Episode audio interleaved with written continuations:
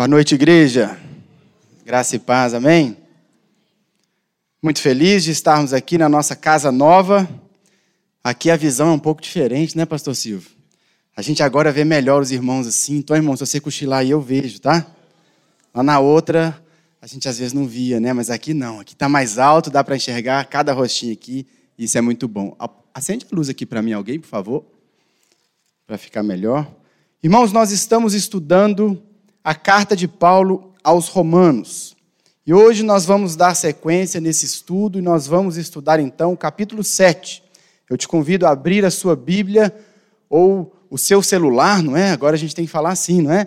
Abra a sua Bíblia ou ligue o seu celular em Romanos capítulo 7, versos 14 até o 25. Se você estiver lendo no seu celular, eu não vejo problema algum nisso, mas lembre-se de colocar no modo avião, não é verdade? Porque senão eu vou achar que você está lendo a Bíblia, mas você vai estar sendo distraído por outras coisas, não é verdade? Então, abre aí comigo Romanos capítulo 7.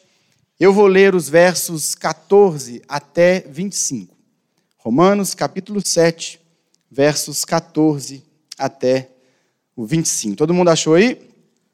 Amém? Eu vou ler a palavra de Deus. Romanos 7, verso 14 até o verso 25. Sabemos que a lei é espiritual. Eu, contudo, não o sou, pois fui vendido como escravo ao pecado. Não entendo o que faço, pois não faço o que desejo, mas o que odeio. E se faço o que não desejo, admito que a lei é boa. Nesse caso, não sou mais eu quem o faz, mas o pecado que habita em mim. Sei que nada de bom habita em mim, isto é, em minha carne, porque tenho o desejo de fazer o que é bom, mas não consigo realizá-lo. Pois o que faço não é o bem que desejo, mas o mal que não quero fazer, esse eu continuo fazendo. Ora, se faço o que não quero, já não sou eu quem o faz, mas o pecado que habita em mim. Verso 21. Assim encontro essa lei que atua em mim. Quando quero fazer o bem, o mal está junto a mim. No íntimo do meu ser tenho prazer na lei de Deus, mas vejo outra lei atuando nos membros do meu corpo, guerreando contra a lei da minha mente tornando-me prisioneiro da lei do pecado que atua em meus membros. Miserável homem que sou. Quem me libertará do corpo sujeito a essa morte? Graças a Deus por Jesus Cristo, nosso Senhor. De modo que com a mente eu próprio sou escravo da lei de Deus, mas com a carne da lei do pecado. Irmãos, o apóstolo Paulo aqui, ele vai nos trazer uma lição tão importante sobre a nossa condição, sobre a nossa situação, sobre a nossa vida cristã. Mas para nós entendermos completamente, para nós entendermos profundamente o que Paulo está nos ensinando aqui, eu vou fazer uma recapitulação. Uma recapitulação não apenas do que Paulo já falou na carta aos Romanos, no que nós vimos até aqui, mas eu vou fazer também uma recapitulação em poucos minutos do que nós temos na palavra de Deus de Gênesis até Apocalipse. Eu vou resumir a Bíblia em pouquíssimos minutos, porque eu entendo que assim, entendendo em que momento nós estamos, em que momento da história, em que momento dentro da perspectiva bíblica eu e você estamos, se nós entendermos isso, nós vamos entender com maior profundidade, com maior clareza, o que é que o apóstolo Paulo está dizendo aqui. Então eu vou fazer esse resumo, Gênesis até Apocalipse, para nós conseguirmos nos situar nos situar dentro dessa história, que é a história de Deus, que é a história do homem.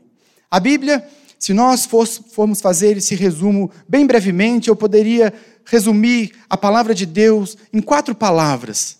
Quatro palavras principais que resumem tudo o que está escrito na Bíblia a respeito da nossa história. Essas palavras são criação, queda, redenção e consumação. Criação, queda, redenção e consumação. A Bíblia começa dizendo, o livro de Gênesis fala a respeito da criação.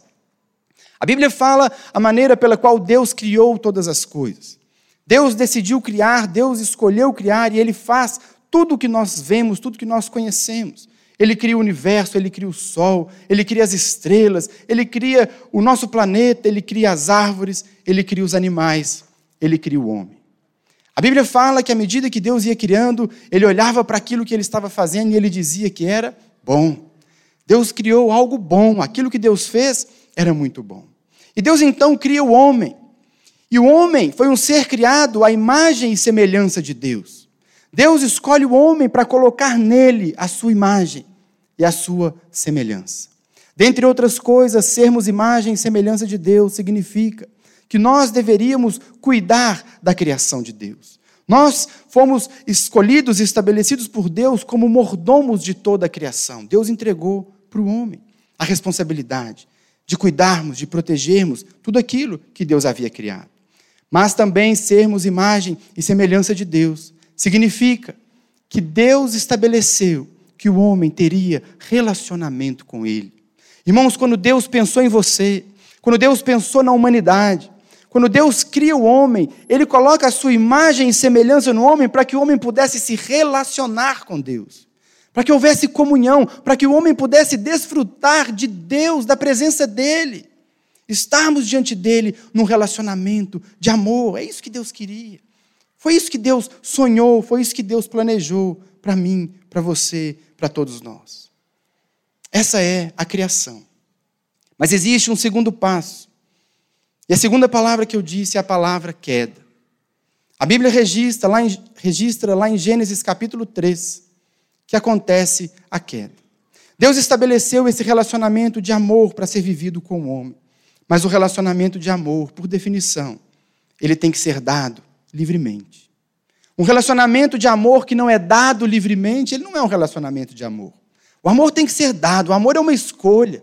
E Deus, sabendo disso, ele coloca naquele jardim do Éden uma árvore. A árvore do conhecimento do bem e do mal. Essa árvore representava nada mais, nada menos do que o direito do homem de escolher não andar com Deus. O direito do homem de seguir o próprio rumo. O direito do homem de desobedecer, de não se submeter e de andar no próprio caminho. E é isso que o homem faz. O homem decide comer daquele fruto e acontece então a queda. O pecado entra. O homem cai. Por isso nós chamamos queda, porque nós vivíamos num estágio superior, onde havia a presença de Deus, a comunhão com Deus, o relacionamento íntimo com Deus, mas quando o homem peca, ele cai. Ele cai para um estágio inferior, onde existe dor, onde existe sofrimento, onde existe morte. A queda foi provocada pelo homem quando ele resolve desobedecer. E a entrada do pecado, ela corrompe completamente a nossa natureza. Ela corrompe a criação de Deus, ela corrompe todas as áreas da criação. A própria natureza sente os efeitos da entrada do pecado na criação. Terremotos, maremotos, tantas coisas que a natureza experimenta hoje como consequências do pecado. Mas principalmente o pecado afetou o homem, imagem e semelhança de Deus. De modo que hoje, irmãos, contaminados pelo pecado, o homem, ele está alienado de Deus. O homem está alienado do seu próximo, o homem está alienado da natureza, o homem está alienado de si mesmo. O pecado entra e corrompe.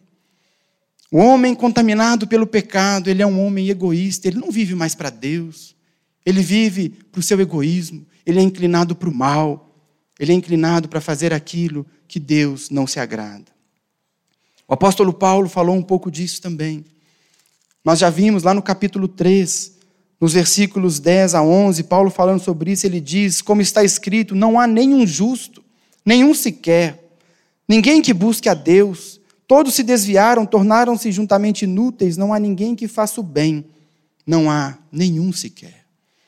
Esse era o nosso cenário, essa, essa era a nossa realidade.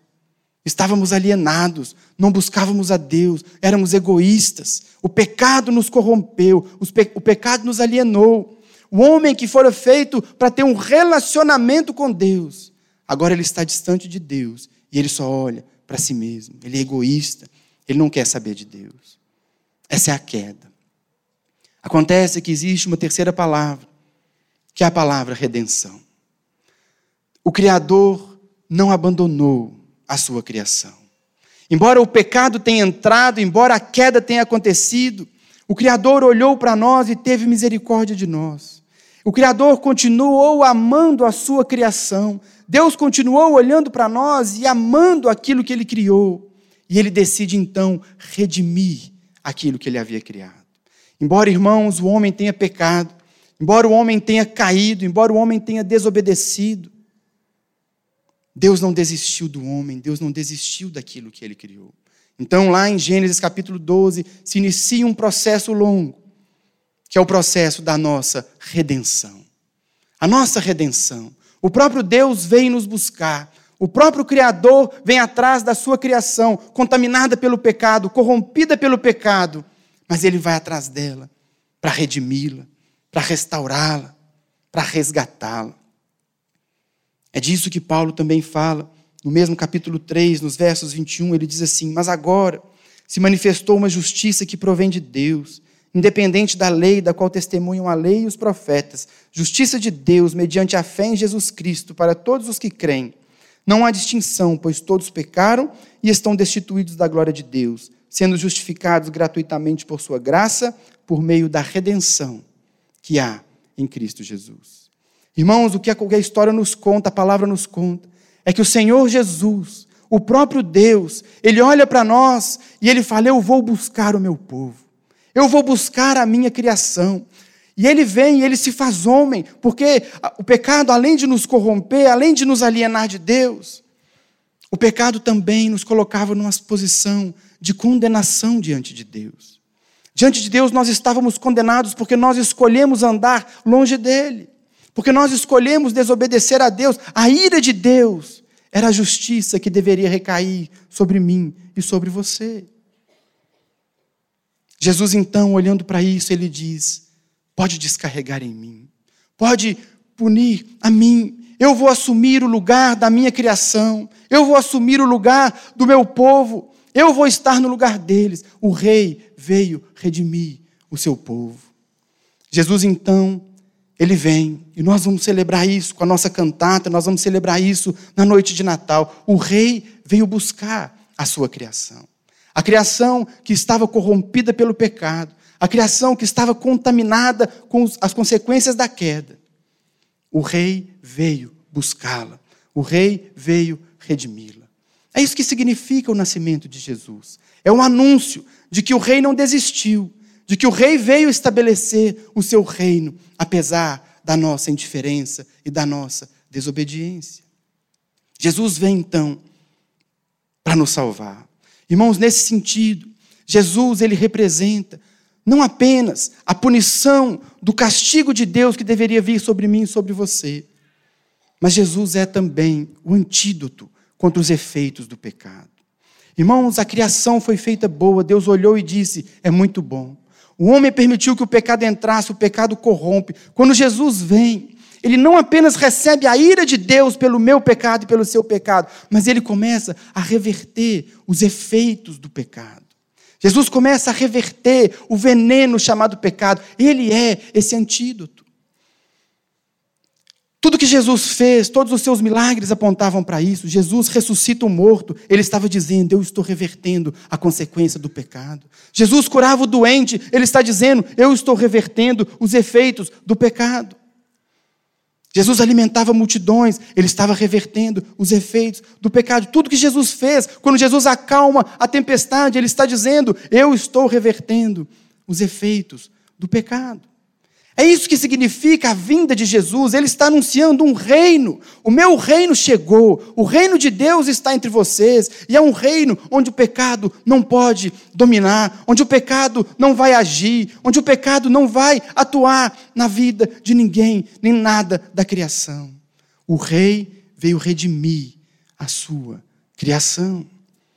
Essa é a mensagem. É isso que Jesus veio fazer por mim e por você. Inaugurar um tempo novo abrir um tempo novo para que eu e você pudéssemos voltar a um relacionamento com Ele. Ele veio atrás de nós, Ele veio nos buscar. É por isso, irmãos, que quando você entrega, quando você entregou a sua vida a Jesus, você passou a ser um cidadão do reino. Você foi livre do poder do pecado, o pecado já não pode mais te condenar. Você agora é cidadão do reino, você agora vive para glorificar a Deus. Você agora vive para fazer a vontade de Deus, você nasceu de novo. Agora você tem uma nova natureza, você tem uma nova maneira de pensar, porque o rei veio e inaugurou o reino. E dá para você a oportunidade de fazer parte desse reino de novo. O plano de Deus lá no Éden, de ter um relacionamento íntimo com o homem, e que foi deturpado pela queda, em Jesus, isso pode ser feito novamente. Nós podemos andar com Ele de novo, porque o reino chegou, porque o reino está entre nós. O Rei veio pagar o preço pelo pecado e reverter os efeitos do pecado. Por isso nós podemos andar em novidade de vida. Paulo falou sobre isso lá no capítulo 6, no verso 4. Ele disse: Portanto, nós fomos sepultados com ele na morte por meio do batismo, a fim de que, assim como Cristo foi ressuscitado dos mortos mediante a glória do Pai, também nós vivamos uma vida nova. Irmãos, quando o pecado entrou, nós éramos, como Paulo falou lá no capítulo 3, verso 10, nenhum de nós buscava Deus. Não havia bem nenhum em nenhum de nós. Em nós havia apenas o mal, a inclinação para o mal, a inclinação para o pecado. Mas agora nós morremos para o pecado, nós estamos em Cristo e nós podemos viver uma novidade de vida.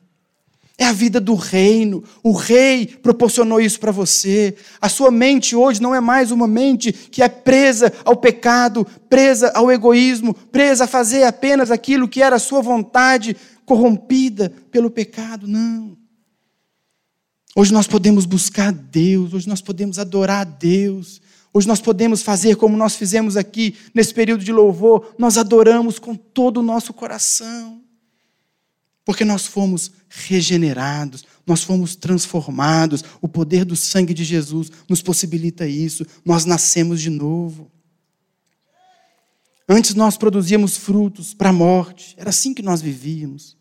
Agora nós produzimos frutos para Deus. Isso Paulo fala lá no verso 22 do capítulo 6. Mas agora que vocês foram libertados do pecado e se tornaram escravos de Deus, o fruto que colhem leva à santidade e o seu fim é a vida eterna. Isso não vem de você. Foi o Espírito Santo de Deus. Foi o Senhor Jesus naquela cruz. É o Espírito de Deus habitando no seu coração. Ele faz com que você tenha essa vida santa, plena, cheia da vontade de Deus. Criação, queda e redenção. Ele nos redimiu. A mensagem, meus irmãos, que Jesus anunciou era essa: o reino de Deus está entre vocês. O rei chegou e as coisas agora serão diferentes. Contudo, contudo, o reino de Deus, ele já foi inaugurado, mas a ele ainda não foi consumado. O reino de Deus já foi inaugurado entre nós, o reino está entre nós, mas ele ainda não está totalmente estabelecido. O reino de Deus já está aqui, o rei já está aqui, nós somos cidadãos do reino. Nós vivemos para o reino, para fazer a vontade do nosso rei, mas nós ainda vivemos no mundo caído. O nosso inimigo já está derrotado, mas ele ainda continua atuando. Nós fomos libertos do pecado, nós podemos viver para Deus, mas nós ainda vivemos lutando contra o poder do pecado. Irmãos, eu contei essa história toda até aqui, porque nós precisamos entender o momento histórico que nós vivemos. Irmãos, vai chegar um dia que a última palavra do meu resumo é a palavra consumação ou glorificação. Ah, meu irmão, naquele dia, quando o Senhor Jesus voltar, ele vai nos buscar, e quando Ele nos buscar, nós teremos um novo corpo, nós teremos uma nova história, nós estaremos com Ele, nós seremos como Ele é. Nós viveremos uma vida absolutamente santa na presença dEle. O pecado não vai mais nos incomodar. Nós não teremos mais esse tipo de problema. Mas ainda não. Ainda não. Esse foi o spoiler que o pastor Silvio deu. Hoje nós vivemos, isso é importante que você entenda, por isso eu contei essa história. Hoje eu e você vivemos a sobreposição de duas épocas. Hoje nós vivemos a sobreposição de duas eras. Nós vivemos o já e o ainda não. O reino já foi inaugurado, mas ainda não está totalmente estabelecido. O reino já está entre nós, mas nós ainda estamos enfrentando doenças, a morte, lágrimas, sofrimento, porque a consumação ainda não aconteceu.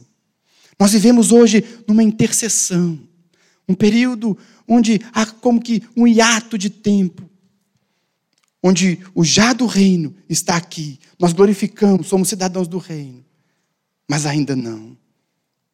Ainda não está totalmente estabelecido. Irmãos, essa é a tensão que todo crente vive. Esse é o conflito que todo crente vive. A tensão do já e do ainda não. São esses dois extremos. São essas duas realidades. E é disso, e agora sim nós podemos entrar no nosso texto e entender o que Paulo está dizendo, porque Paulo está falando exatamente dessa realidade. Paulo está rasgando o seu coração e mostrando qual é a realidade de um crente que vive o já do reino, mas o ainda não, para uma realidade do pecado atuando e nos puxando e nos assediando. O que o apóstolo Paulo está nos dizendo aqui no texto que nós lemos, de 14 a 25, é que o crente, como ele vive essa sobreposição de duas épocas, de duas eras, ele foi liberto do poder do pecado, ele pode viver uma vida para Deus.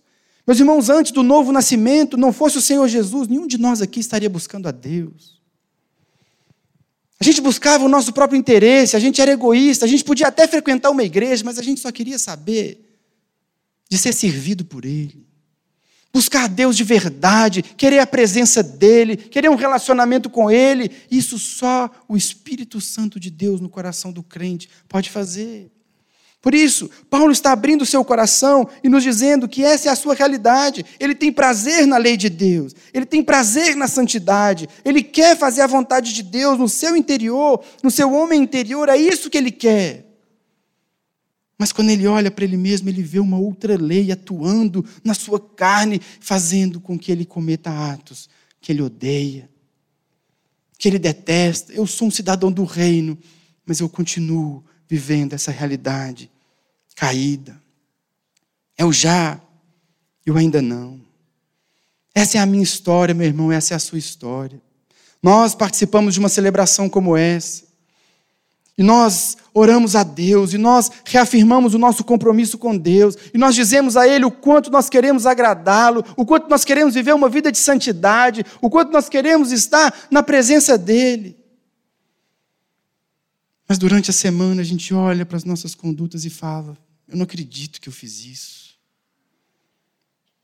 Talvez no começo do ano você preencheu seus votos, seus alvos, e você colocou lá o que você ia fazer, o seu relacionamento com Deus, o que, que você ia conquistar, como você ia avançar na sua caminhada cristã. E talvez você vai chegando agora, no 15 de dezembro, você fala: é, vou tentar de novo ano que vem.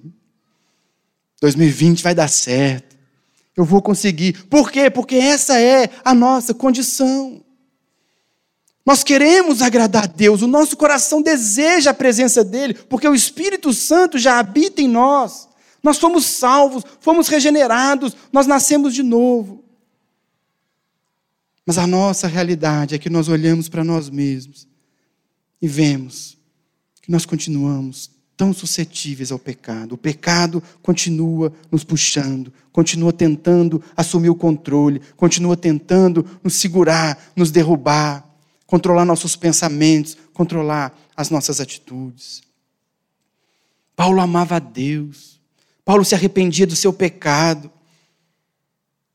Paulo queria a santidade, mas ele reconhece que ele precisava continuar lutando. Alguém disse certa vez que nós fomos libertos no passado, nós fomos libertos da condenação do pecado. Nós estamos sendo libertos do poder do pecado e nós seremos libertos da presença do pecado. Nós já fomos libertos da condenação, meu irmão. Deus já deu o veredito, está pago. Não há mais condenação. O pecado não te condena mais. Nós fomos libertos da condenação. Nós estamos sendo santificados, nós estamos sendo libertos do poder. O Espírito Santo está trabalhando no nosso coração. E nós estamos sendo moldados cada dia mais de acordo com a imagem de Jesus Cristo. E vai chegar um dia na glorificação, aquele grande dia, onde nós estaremos para sempre libertos da presença do pecado. Esse dia vai chegar, mas ainda não chegou. Esse dia ainda não chegou. E é isso que Paulo está nos ensinando aqui nesse texto entre o nosso novo nascimento e o dia que o Senhor Jesus voltar, nós viveremos esse conflito. Desde o dia que nós entregamos a vida a Cristo até o dia que Ele vier nos buscar, essa é a atenção da minha vida, da sua vida, da vida do apóstolo Paulo. Essa é a situação do crente, essa é a realidade do cristão. Porque nós já somos, mas ainda não estamos lá. A mensagem de Paulo aqui, meus irmãos, se no capítulo 6, no capítulo anterior, Paulo queria nos mostrar que em Cristo nós somos vitoriosos, em Cristo nós vencemos o pecado, em Cristo o crente pode se alegrar porque ele vence. Aqui no capítulo 7, Paulo está dizendo: isso não significa que você pode baixar a guarda. Isso não significa que você pode parar de lutar. Isso não significa que você pode relaxar porque você está num período de luta. Você precisa vigiar, você precisa orar, você precisa estar atento. Diante dessa constatação, o apóstolo Paulo olha para si mesmo e no verso 24 ele dá um grito. Um grito de alguém que quer se ver livre dessa tensão. E ele diz: Miserável homem que sou. Miserável homem que sou. Paulo sabia da sua situação. Ele sabia do seu coração, o desejo do seu coração de agradar a Deus. Mas quando ele olha para ele, ele diz: Miserável homem que sou. O pecado continua atuando. Quem me libertará? Ele continua. Quem me libertará do corpo dessa morte? Quem me libertará? Como que eu faço para ficar livre disso? Eu não quero mais essa situação, eu não quero mais essa realidade. E ele mesmo responde: graças a Deus por Jesus Cristo, nosso Senhor. Graças a Deus, meus irmãos, porque um dia nós seremos livres do pecado.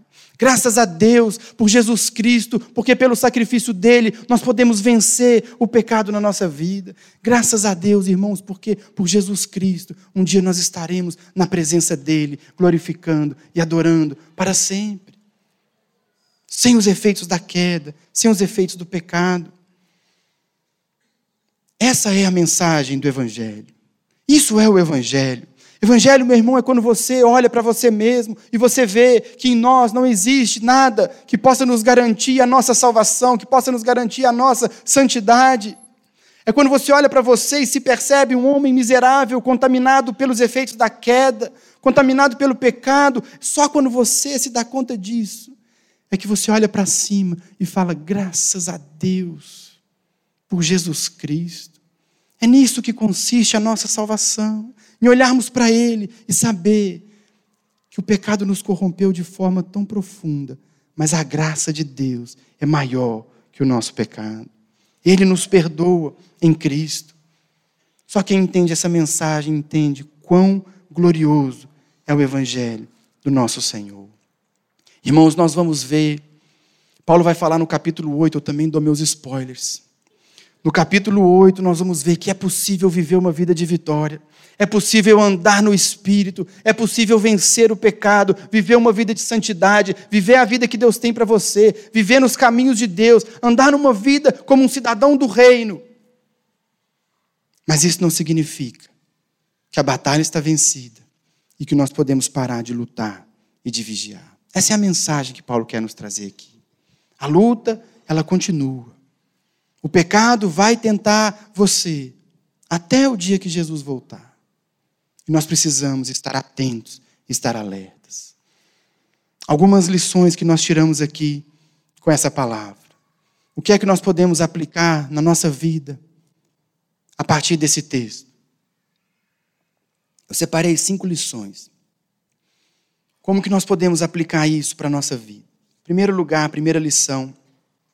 A luta contra o pecado ela faz parte da vida de todo crente. A luta contra o pecado, ela faz parte da vida apenas de quem é crente. Irmão, quando você era, antes de você nascer de novo, você não tinha essa luta. Um não crente não tem essa luta, porque um não crente não quer agradar a Deus. Um não crente está contaminado pelo pecado, corrompido pelo pecado, se ele ainda não nasceu de novo, ele não tem essa tensão. O crente tem essa tensão. Porque o crente que nasceu de novo, ele quer andar com Deus, ele quer fazer a vontade de Deus. Mas ele vê o pecado atuando na sua carne. Por isso que Paulo fala aqui no versículo 22 que nós lemos: No íntimo do meu ser, eu tenho prazer na lei de Deus. Quem tem prazer na lei de Deus? É o crente. Eu tenho prazer. O íntimo do meu ser significa quem eu sou de verdade, lá no íntimo, lá no meu coração. A minha essência, quem de fato eu sou, tem prazer na lei de Deus. Verso 23. Mas vejo outra lei atuando nos membros do meu corpo, guerreando contra a lei da minha mente, tornando-me prisioneiro da lei do pecado que atua nos meus membros, nos meus olhos, na minha mente, na minha boca. Essa é a luta do crente. Meu irmão, o que você precisa entender e eu preciso entender é que essa será a nossa luta até o dia que o Senhor voltar. Até o dia que o Senhor voltar. Nós precisamos estar atentos, nós precisamos vigiar, nós precisamos buscar o Senhor todos os dias e lutar contra o pecado todos os dias. Porque nós ainda estamos vivendo essa realidade caída. Um homem de Deus, o Moody, Dwight Lyman Moody, ele escreveu na sua Bíblia assim, falando sobre ela, sobre a palavra de Deus: ou esse livro me afasta do pecado, ou o pecado me afastará desse livro. Irmão, se você entende que essa é a sua situação, que você vive o já e o ainda não, que você é um cidadão do reino, mas o pecado continua atuando nos membros do seu corpo, como Paulo diz, você precisa entender que a leitura da palavra não é um luxo que você tem, é uma necessidade. Uma vida de oração, uma vida de meditação na palavra, uma vida de jejum, meu irmão, eu e você precisamos disso. Separe um tempo, todos os dias, para você estudar as Escrituras, para você meditar nela, em oração, deixando o Espírito Santo de Deus trabalhar você, porque o pecado vai tentar você todos os dias.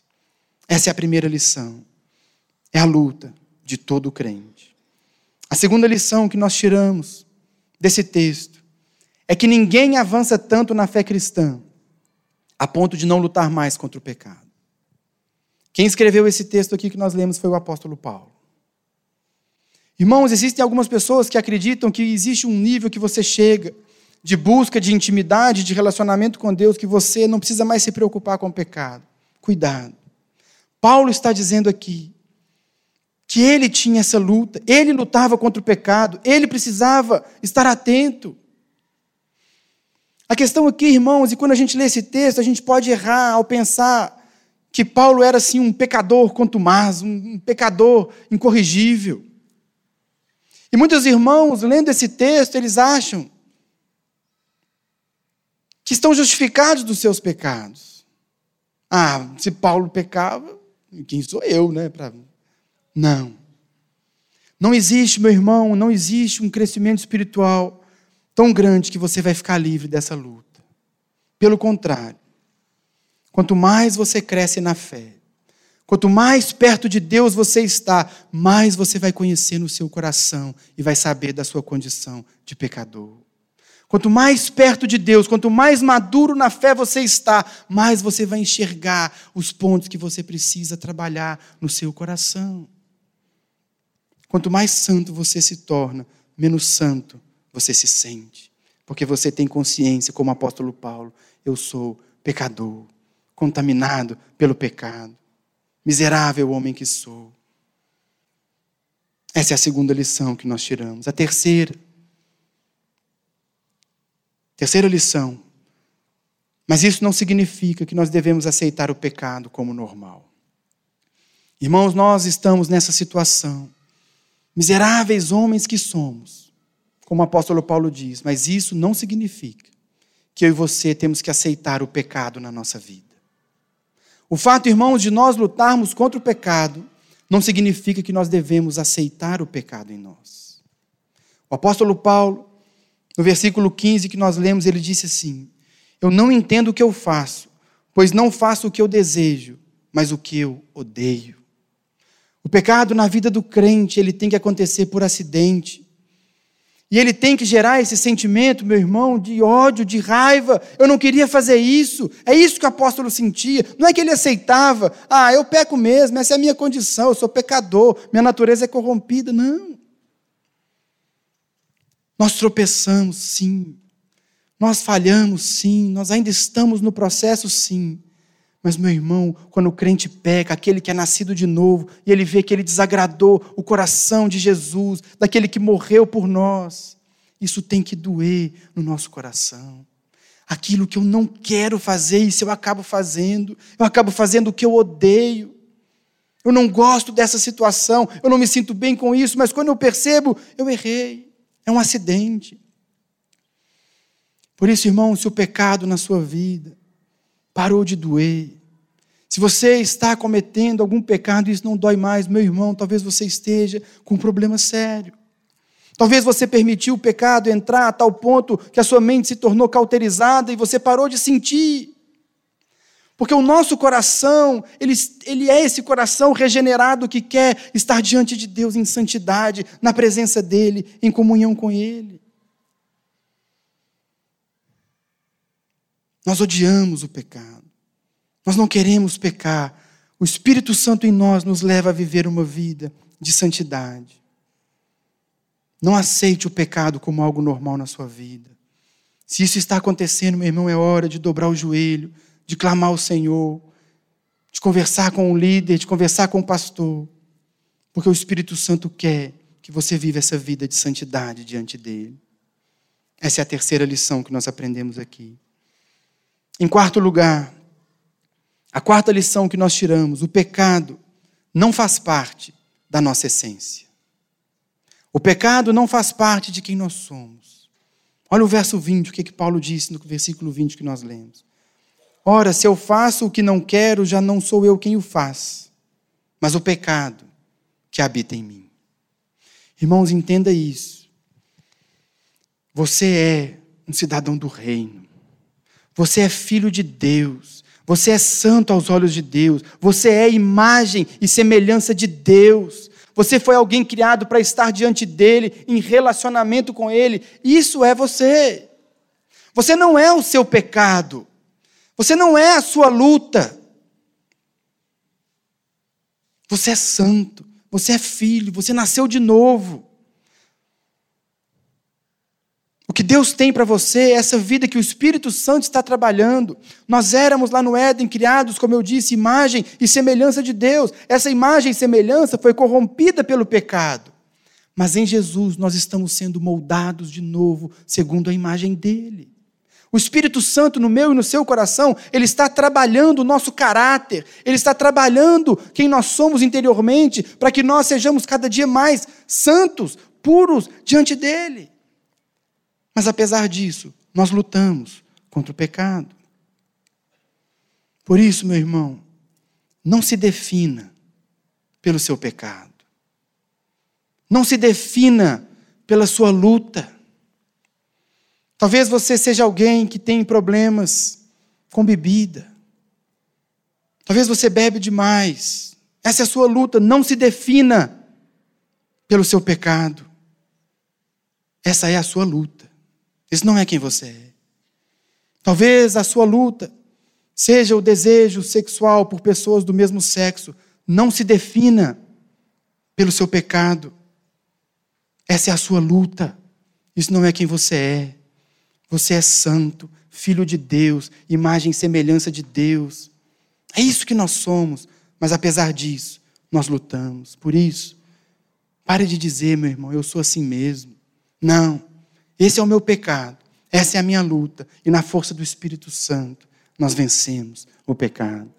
Aprenda a se enxergar dessa maneira. É isso que Paulo está dizendo. É isso que Paulo está ensinando. Se eu faço o que eu não quero, já não sou eu quem o faz, mas o pecado que habita em mim. Paulo não está se eximindo da responsabilidade pelo que ele fazia, mas ele sabe que aquilo não é o eu verdadeiro dele. Paulo se conhecia, eu e você precisamos nos conhecer também. Em último lugar, a última lição que nós tiramos é que a força para vencer o pecado não está em nós, está em Jesus. O verso 18, Paulo disse assim: Eu sei que nada de bom habita em mim, isso é, na minha carne. Irmãos, a força para vencer o pecado não está em nós. Da mesma forma que você foi salvo, de graça, o mérito não é seu. Você não fez nada para merecer. Você não ajudou em nada. Você só recebeu pela fé. A nossa santidade, ela é feita pelo Espírito Santo no nosso coração. Meu irmão, se você está enfrentando luta com o pecado, olhe para ele. Se o pecado está aí batendo na porta, falando alto demais, olhe para ele. Clame ao Espírito Santo. Peça a Ele que encha você. Peça a Ele que enche o seu coração. Peça a Ele que dê força a você. Para que você possa vencer o pecado. Escrevendo aos Gálatas, Paulo disse assim: Por isso eu digo, vivam pelo Espírito, e de modo nenhum satisfarão os desejos da carne. Pois a carne deseja o que é contrário ao Espírito, e o Espírito que é contrário à carne, e eles estão em conflito um com o outro, de modo que vocês não fazem o que desejam. Meu irmão, uma vida de santidade é uma vida vivida no Espírito. Encha-se dele. Deixe o Espírito Santo encher você.